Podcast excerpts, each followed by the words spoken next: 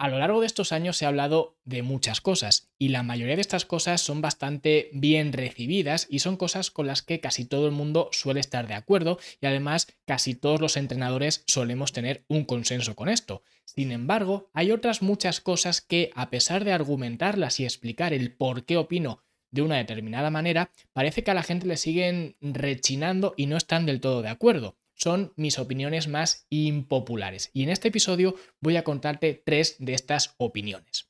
Y de paso te diré por qué tengo razón.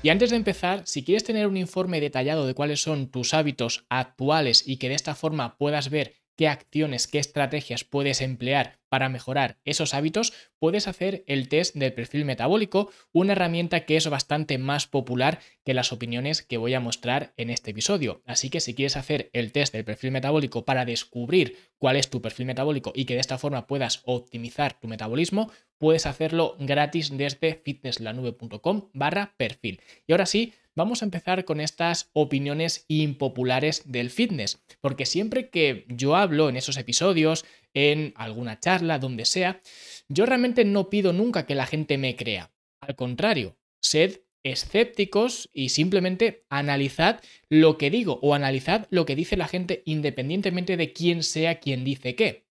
No penséis en lo que dicen otras personas, ¿vale? Porque no pasa una semana sin que reciba algún correo o algún comentario de alguien diciendo que no me cree, que no creo en lo que dices, porque es que fíjate que fulanito, menganito, es que dicen lo contrario. Al final, a ver si os aclaráis porque nos estáis volviendo locos, ¿no? O cosas así, que parece que yo me he puesto de acuerdo con fulanito y menganito, que son influencers, entrenadores, no sé qué, y me he puesto de acuerdo con ellos para generar el caos, ¿vale?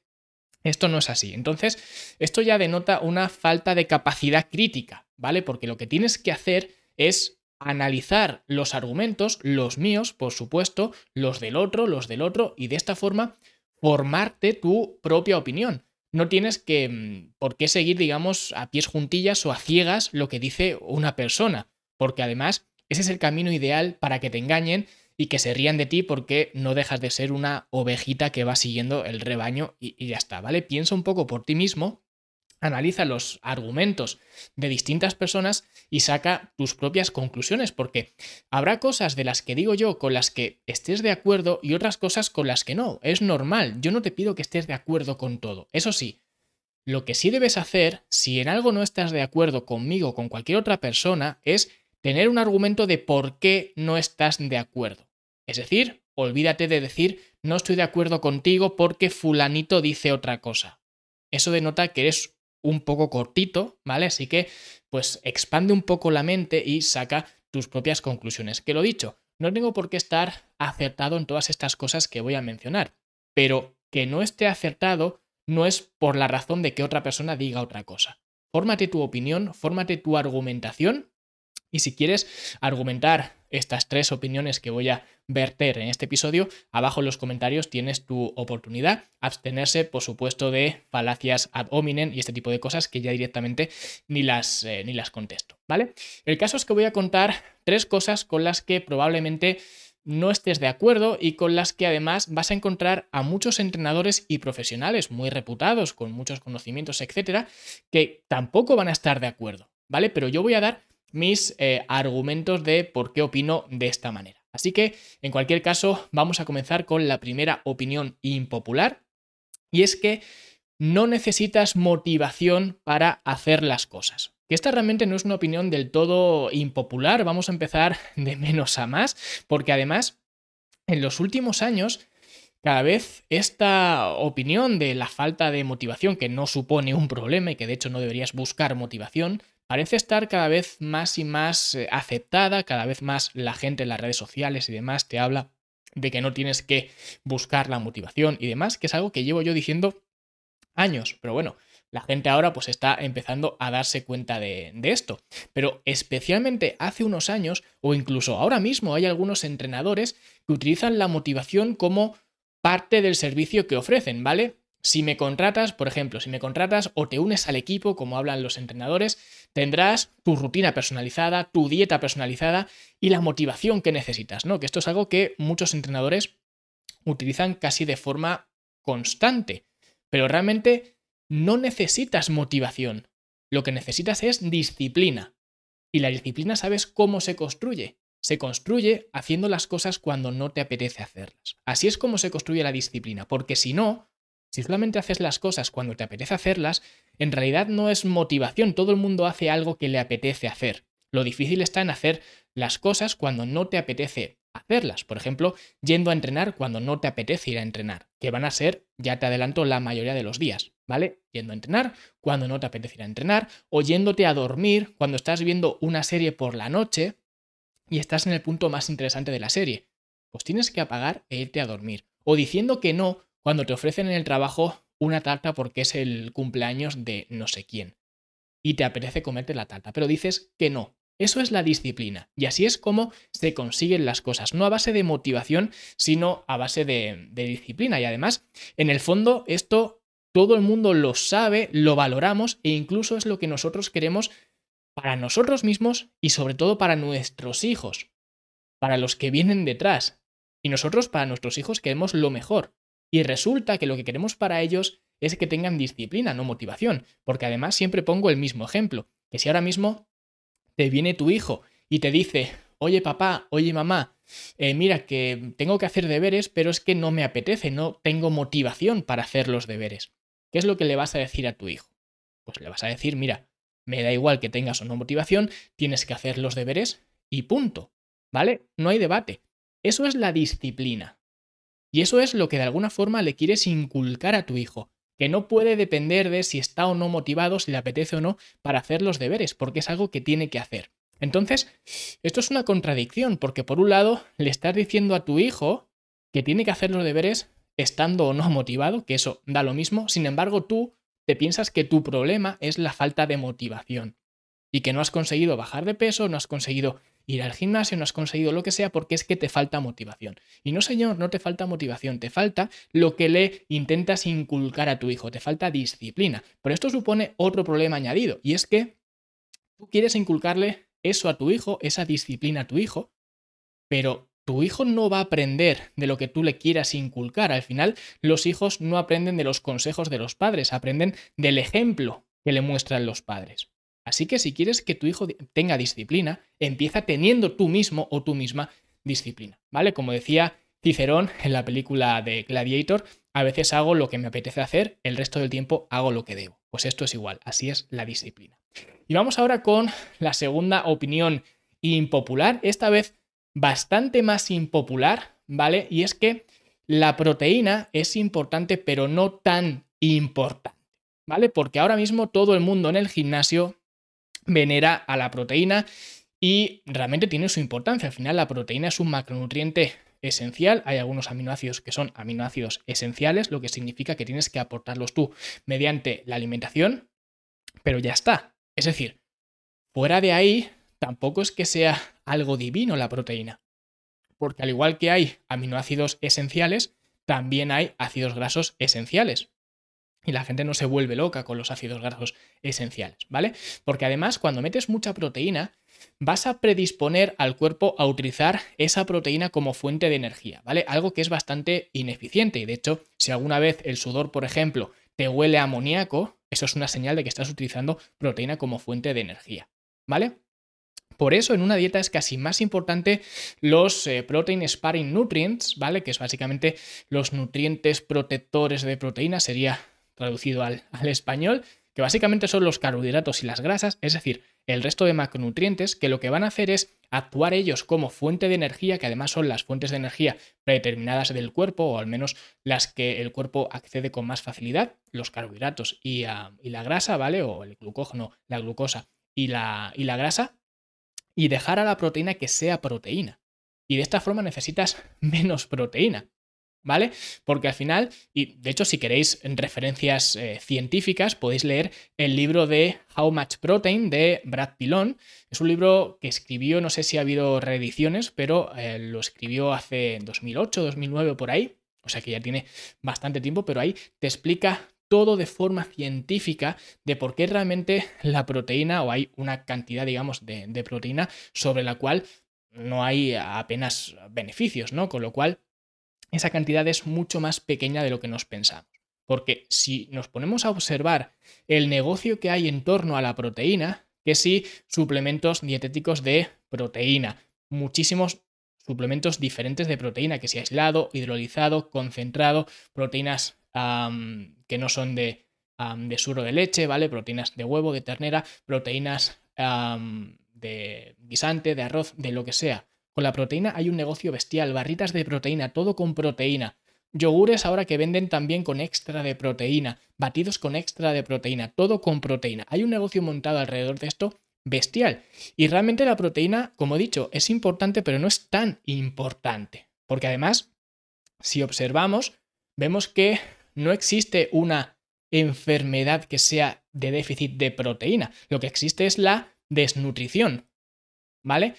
Pero esto no se da, o al menos no se suele dar o no es muy común en los países desarrollados. Con lo cual, realmente, el hecho de meter más y más proteína va a haber un momento donde haya rendimientos decrecientes, porque si tú quieres tener un control calórico y estás metiendo más y más proteína, eso significa que vas a tener que meter menos de los otros dos, ¿vale? De carbohidratos y grasa. Y entonces estás reduciendo los nutrientes protectores de la proteína, ¿vale? Por meter más proteína. Y esto no solamente va a hacer utilices más esa proteína como fuente de energía, lo que va a suponer un estrés adicional para el cuerpo, sino que además, puesto que estás metiendo más proteína, también te vas a gastar más dinero en la cesta de la compra. Sencillamente porque la proteína es más cara, con lo cual no, tiene ah, ningún tipo de, ventaja. Ya digo, si leéis el libro de, em, de Brad Pilón, ahí explica todo con referencias científicas y de hecho la conclusión del libro, que de hecho os voy a destripar el final, es que la cantidad óptima de proteína estaría entre 70 y 120 gramos de proteína por día. Los hombres tenderían, de forma general, los hombres son más grandes que las mujeres, etcétera. Habrá hombres más pequeños y mujeres más grandes, pero en general los hombres tenderían hacia el límite más superior, ¿vale? Más cerca de los 120 gramos diarios y las mujeres más cerca de los 70, ¿vale? Y estos números no son míos, son del libro. Pero es que además el consenso general es que para deportistas y gente activa eh, la cantidad de proteína es de 1,6 gramos por kilo de peso. A partir de aquí ya no hay ninguna ventaja de consumir más proteína. ¿Vale? Puedes consumir más si quieres, si así lo prefieres, si te gusta más una dieta más alta en proteína, simplemente por cuestión de palatabilidad, pero no tiene más ventajas. 1,6 gramos por kilo. Incluso me atrevería a decir, y esto ya sí que es especulación mía, que esa cifra aún así es alta, el 1,6 gramos por kilo de peso, ¿vale? Porque al final todo lo que use como multiplicador tu peso corporal tiene el potencial de resultar una cantidad excesiva, porque al final lo suyo es que esta cantidad se midiera en base a la cantidad de masa magra que tienes, no de masa total que tienes. Pero ¿qué ocurre?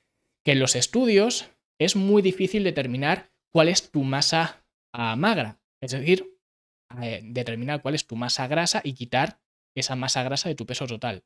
Por tanto, saber cuál es tu masa magra. Por tanto, esto hace que todos los estudios, o al menos la mayoría de ellos, utilicen el peso corporal como base. Y por eso existe el consenso de que eh, pues, se requiere 1,6 gramos de proteína por kilo de peso total no de masa magra. Pero ya digo, lo ideal sería hacerlo de la otra forma. Lo que pasa es que es mucho más complicado y es mucho más difícil de determinar la cantidad de masa magra que realmente em, tienes. Por tanto, yo ahora mismo, pesando 88 kilos, serían 140 gramos de proteína, que no está tan lejos de las recomendaciones de Brad Pilón y en cuanto baje de peso, pierda grasa corporal, ya estaré mucho más cerca de esas recomendaciones. O sea que no son tan descabelladas y vemos que no son tan elevadas como habitualmente se suelen recomendar en los mundos del fitness, que si usa mi código de descuento para mi bote de proteínas y demás. ¿Vale?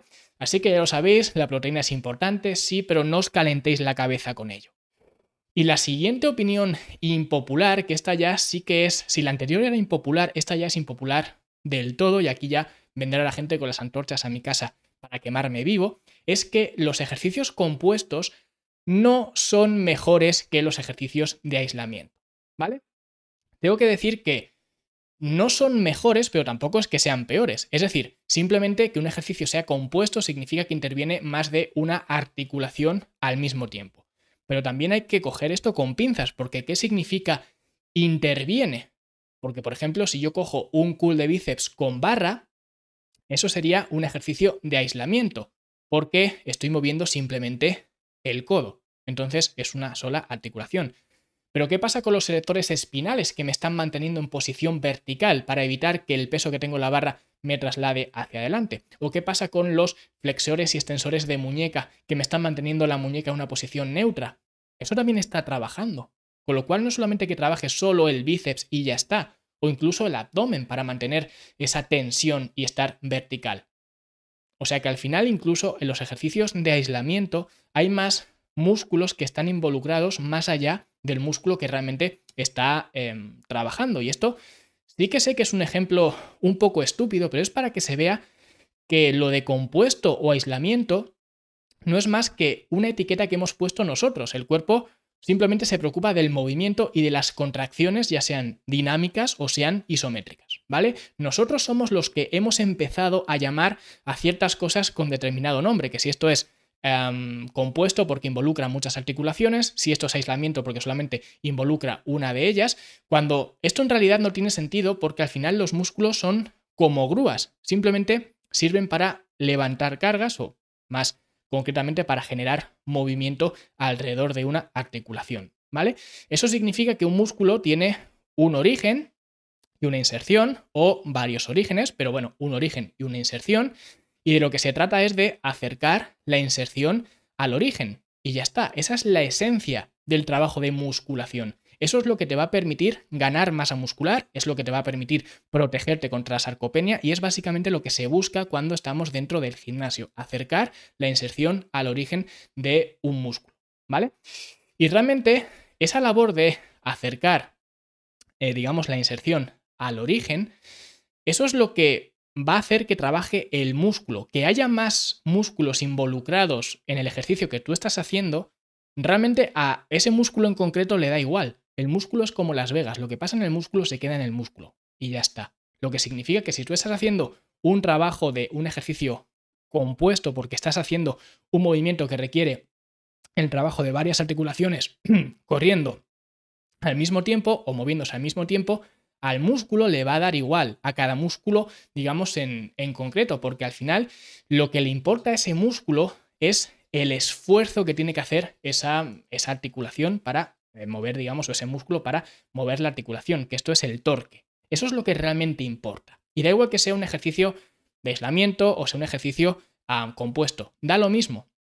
Lo que significa que en un ejercicio compuesto, puesto que vas a trabajar con más eh, articulaciones y más músculos a la vez, eso te va a permitir mover más carga que, por ejemplo, en un ejercicio de aislamiento. ¿Esto es mejor o es peor? Bueno, pues no es ni mejor ni peor. Al final, eso lo único que significa es que probablemente te va a requerir que levantes más peso, que muevas más carga, y esto puede ser un problema. ¿Por qué puede ser un problema? Porque si tú estás moviendo más carga, pero al final esa carga la tiene que absorber tu estructura corporal. Y yo en lo personal prefiero levantar 25 kilos y estimular un 100% el grupo muscular que yo quiera que levantar 100 kilos para estimular un 25% el grupo muscular que yo quiero. Porque al final, si levanto 100 kilos, esto implica que voy a alimentar mi ego, por supuesto, porque estoy moviendo mucha carga, y esto nos gusta a todos, las cosas como son, pero también significa que esos 100 kilos los tiene que absorber mi estructura en general. Y eso sí que puede ser un problema potencial, especialmente si entrenas de forma intensa y durante muchos años. Por eso es muy complicado, no voy a decir imposible, pero es muy complicado encontrar a una persona que tenga 50 o 60 años que lleve entrenando toda la vida de forma muy intensa y que no tenga alguna lesión, o pasada, o presente, o futura si sigue haciendo lo que está haciendo. Es simplemente por esto, porque le estás metiendo mucha carga al cuerpo, porque hoy estás levantando 100 kilos y esos 100 kilos los tiene que absorber tu estructura corporal, pero mañana serán 105, pasado mañana serán 110, luego 115. Por eso, cuanto más tiempo hayas estado entrenando de esta forma y más eh, progresión hayas hecho en cuanto a peso, es decir, estás moviendo más y más kilajes, pues eso evidentemente supone un problema. Y es difícil encontrar a alguien que no tenga un problema en los hombros, un problema en las rodillas, una hernia, etc. ¿Vale? Y no estoy diciendo que los ejercicios compuestos sean más lesivos, que luego siempre viene a decir alguien que yo he dicho cosas que no he dicho. No estoy diciendo que sean más lesivos. Solo digo que cuando tú compones algo y hay varias partes que actúan, cada parte recibe menos cantidad. En este caso, menos estímulo, menos trabajo. ¿Vale? Es como repartir una tarta. Si yo quiero comerme una tarta yo solo y cojo una tarta y la reparto entre uno, yo solo, voy a comerme toda la tarta. Ahora, si en lugar de ser uno somos cuatro, o bien vamos a tocar a menos cantidad de la tarta, o bien voy a necesitar una tarta más grande. Y en este ejemplo, la tarta sería la carga, el peso que voy a mover. Y eso puede ser un problema porque una tarta más grande para repartir entre más comensales, en este caso más peso para repartir entre más músculos, va a requerir que haya pues más estrés, digamos, total en cuanto a las articulaciones. Y por eso es ah, una etiqueta que no me gusta utilizar si es un ejercicio compuesto o es de aislamiento. Al final lo que yo busco es simplemente estimular un grupo muscular. Y ya está. Estimulo ese grupo muscular, intento estimularlo al máximo posible utilizando la menor carga posible o la, la menor carga sobre la estructura y articulaciones en general. Por eso, yo no defiendo que los ejercicios compuestos sean mejores que los de aislamiento. Ya digo, ni los compuestos son mejores, ni siquiera los de aislamiento son mejores. Al final, de lo que depende todo es del torque que tú estés aplicando en el grupo muscular que quieras trabajar, o más bien en la articulación que opera el grupo muscular que tú quieras trabajar. Y estas son las tres eh, opiniones más impopulares del fitness. Podría seguir más porque tengo muchas más y si os ha gustado el episodio, pues más adelante podría hacer otro episodio con algunas más. Pero es para que veáis que yo puedo estar acertado o equivocado, pero al menos fundamento lo que digo, argumento lo que pienso y quizás dentro de unos años piense de forma diferente. Hace unos años pensaba de forma diferente ahora, ¿vale? Y eso está bien, eso se llama aprender. El problema lo tienen las personas que siguen creyendo lo mismo que creían hace 10 años o 5 años o 10 años, sencillamente porque les cuesta dar su brazo a torcer y no quieren aprender. Se reniegan a pensar que lo que pensaban ellos antes estaba equivocado o podría ser mejor. Eso es un problema, porque eso te niega el aprendizaje. ¿Vale? Así que nada, espero que os haya gustado, si ha sido así, dadle like, suscribiros y dejad un comentario bonito si no estáis de acuerdo, que es muy posible que no estéis de acuerdo con alguna de estas tres opiniones o incluso con las tres opiniones, pues comentadlo abajo en los comentarios y nosotros como siempre nos vemos la semana que viene. Hasta entonces, hasta luego.